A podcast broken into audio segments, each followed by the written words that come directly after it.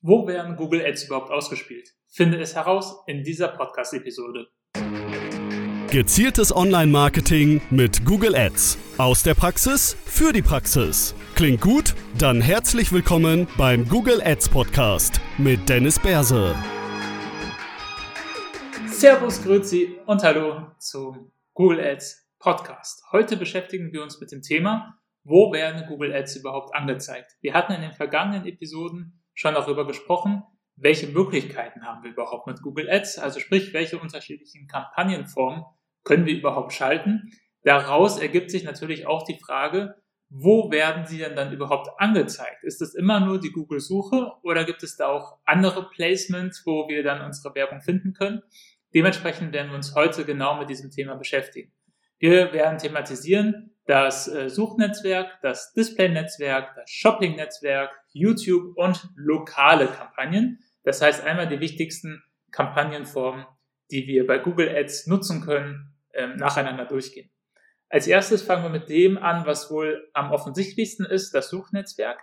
Hier kommen die Werbeanzeigen ganz klassisch in der Google-Suche vor. Das heißt, wenn wir auf google.de gehen, etwas suchen, da werden die Werbeanzeigen dann oberhalb und gegebenenfalls, nachdem wie viel man bietet, auch unterhalb der organischen Suchergebnisse angezeigt.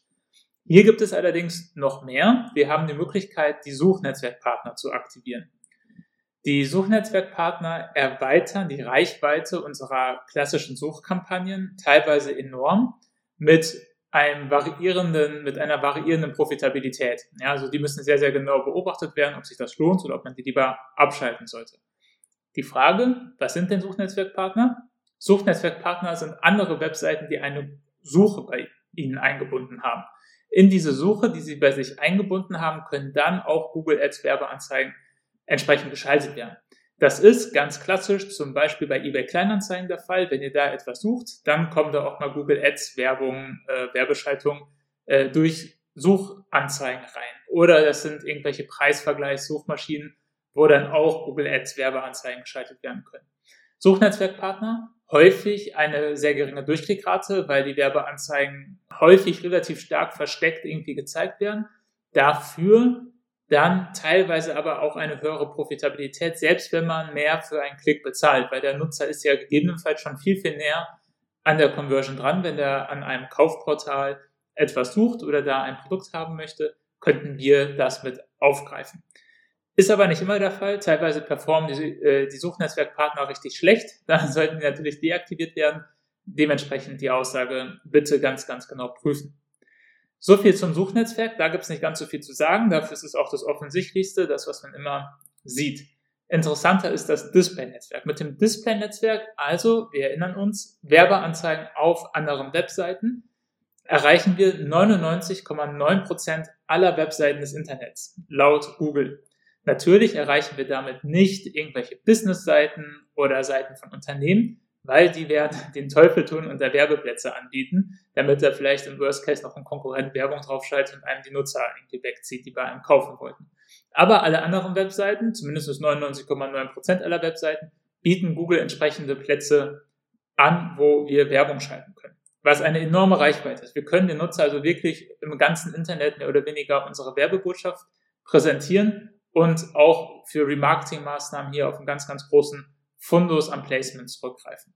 Neben 99,9% aller Webseiten können wir hier aber auch Werbung in mobilen Apps schalten. Das ist tatsächlich auch ein großes Optimierungspotenzial von vielen Werbetreibenden, die Werbung im Display-Netzwerk schalten, dass 90% aller Impressionen über Apps kommen. Ja, also wir können da so ziemlich jede App ansteuern, die es auf dem Markt gibt. Die finanzieren sich dann dadurch, zumindest in den nicht kostenpflichtigen Varianten und hier können wir Werbung schalten.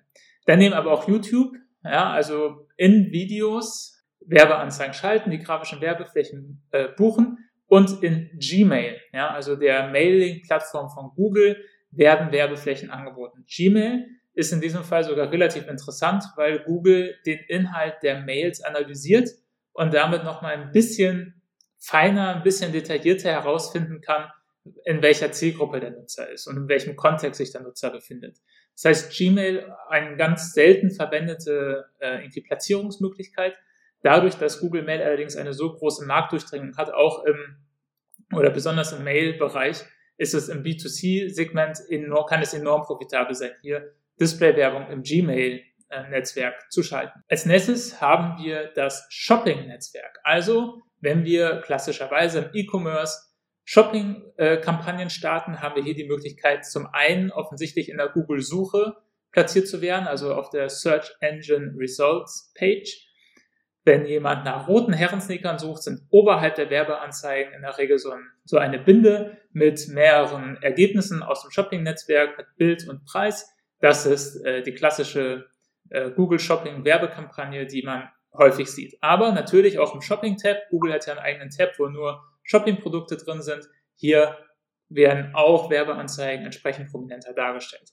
Daneben können wir auch im Shopping-Netzwerk das, die Suchpartner-Webseiten äh, irgendwie angehen und verwenden und auch Preisvergleiche in Apps. Das heißt, die Shopping-Kampagnen und die Produkte in den Shopping-Kampagnen werden auch in Apps entsprechend in den Preisvergleichen mit aufgenommen. Darüber hinaus YouTube, auch in YouTube können entsprechende Shopping-Kampagnen gezeigt werden und im Display-Netzwerk. Das heißt, mit Shopping-Kampagnen können wir fast auf das ganze Arsenal von Placements, was Google Ads anbietet, von irgendwie Werberepertoire, die wir in Anspruch nehmen können, können wir über das Shopping-Netzwerk und mit Shopping-Kampagnen bedienen. Google Suche, den Shopping-Tab, die Suchpartner-Webseiten, Apps, preisvergleichen Apps, das YouTube-Netzwerk und das Display-Netzwerk. Mit Shopping-Kampagnen ist man also gerade im E-Commerce sehr, sehr weit verbreitet und kann die Reichweite vollkommen ausnutzen. Jetzt kommen wir zum YouTube-Netzwerk. Das YouTube- oder Videokampagnen heißt es bei ähm, Google Ads, obwohl man im Display-Netzwerk auch Videos schalten kann. Deswegen finde ich das ein bisschen verwirrend. Das ist eher jetzt das YouTube-Netzwerk. Hier haben wir die Möglichkeit, bewegte Bilder zu präsentieren, vor, in oder neben Videos, die wir entsprechend uns gesucht haben. Es gibt die Bumper-Ads. Das sind kurze, fünfsekündige Videos, Werbeanzeigen, die nicht übersprungen werden können, die in der Regel vor, mitten oder nach einem YouTube-Video gespielt werden. Die sind vom Nutzer häufig nicht als so super störend empfunden, weil sie halt nur fünf Sekunden gehen und das kann man schon mal kurz aushalten.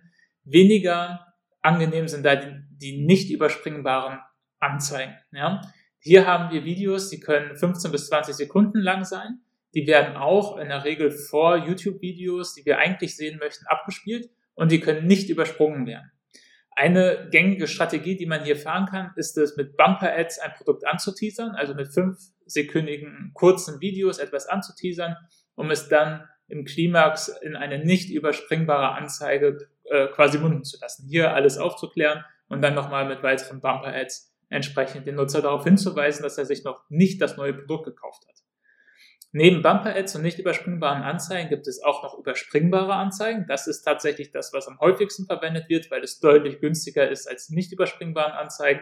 Hier hat der Nutzer die Möglichkeit, nach 5, äh, 6 Sekunden das Video zu überspringen, das, die Werbeanzeige zu überspringen, wenn er äh, nicht interessiert ist. Und der Werbetreibende muss aber erst eine Werbegebühr zahlen, wenn sich der Nutzer das Video einige Sekunden angesehen hat. Das heißt, wenn ein Nutzer die Werbeanzeige überspringt, fällt noch kein Obolus an, den der Werbetreibende zahlen muss. Das fällt äh, erst an, wenn der Nutzer wirklich sich die äh, Werbeanzeige angesehen hat. Daneben jetzt nicht mehr ganz so intrusiv die Discovery Ads. Diese können in den Suchergebnissen bei YouTube angezeigt werden. Wenn also jemand nach einem bestimmten Thema, wofür er ein Video sehen möchte, sucht, können die Discovery Ads da in den Suchergebnissen angezeigt werden. Daneben können die auch in den vorgeschlagenen Videos angezeigt werden, die dann rechts neben einem Video äh, aufgelistet werden, das man sich gerade angesehen hat. Die Königsdisziplin, die ganz, ganz selten von Kunden irgendwie verwendet wird, sind die Discovery, äh, sind die Must-Have-Ads auf YouTube. Hier wird der prominenteste Platz mehr oder weniger von YouTube verkauft als eine große Werbefläche auf der Startseite und auf Unterkategorieseiten diese Must-Head-Anzeigen, die werden quasi auf CPM-Basis oder auf Tagesbasis verkauft. Und hier muss man schon mal mit fünfstelligen, fünf, sechsstelligen Beträgen rechnen, wenn man hier 24 Stunden so einen, so einen Must-Head-Werbeplatz buchen möchte. Das ist nicht günstig. Und hier muss man sich auch überlegen, ob das überhaupt Sinn macht für jemanden, wenn eine Firma in ganz kurzer Zeit ganz, ganz viel Reichweite aufbauen möchte und ganz viele Nutzer erreichen möchte, dann sind die gut. Für den üblichen Werbetreibenden der mehr Leads haben möchte oder mehr Abverkäufe haben möchte, das langfristig skalieren möchte, sind Must-Have-Ads eigentlich nicht geeignet. Gut, neben dem YouTube-Netzwerk jetzt das letzte Netzwerk, das wir behandeln werden, die lokalen Kampagnen. Die lokalen Kampagnen, wir erinnern uns, sind eher für so Brick-and-Mortar-Geschäfte äh, geeignet, also für die Eisdiele, für die Pizzeria, für das Kleidungsgeschäft, das mehr Nutzer in den Geschäften haben möchte. Hier haben wir die Möglichkeit, in Google Maps aufgelistet zu werden. Das heißt, wir können unseren PIN prominenter darstellen, sodass Nutzer, die jetzt nach einer Eisdiele suchen, eher unseren PIN sehen, weil wir die mit Google Maps entsprechend dann bewerben. Aber auch das Google Suchnetzwerk, das heißt, die Werbeanzeigen werden dann auch in der Suche entsprechend prominenter dargestellt auf YouTube und Gmail. Äh, also quasi ähnlich wie beim äh, Shopping-Netzwerk und beim Display-Netzwerk haben wir hier nochmal etwas weitere Reichweite. Was hier auch nicht vergessen werden darf und ebenfalls verwendet werden kann, ist, dass das Unternehmensprofil stärker beworben werden kann. Ja, hier können wir im Unternehmensprofil nochmal besondere Highlights und Hervorhebungen setzen, die dann den Nutzer auf bestimmte Produkte oder bestimmte Dienstleistungen stärker hinweist und damit dann auch hier die Conversion Rate vielleicht steigert, dass der Nutzer eher bereit ist, uns zu besuchen beziehungsweise bei unserem Geschäft einmal vorbeizuschauen.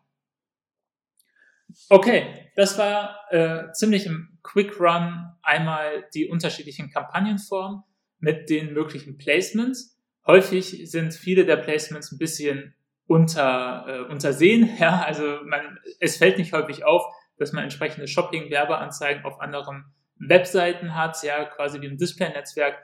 Ähm, aber hier haben wir wirklich eine sehr, sehr große Reichweite. Ähnliches mit dem YouTube-Netzwerk. Die Discovery Ads zum Beispiel, die eignen sich super, wenn man einen Kanal aufbauen möchte und da mehr Abonnenten benötigt, weil das nicht wie eine Werbeanzeige wirkt. Ja, Nutzer suchen nach irgendwie einem Produktreview oder ähnliches. Wir schalten da unsere Discovery Ad. Das scheint einigermaßen äh, relevant für den Nutzer zu sein oder im Idealfall sogar sehr relevant.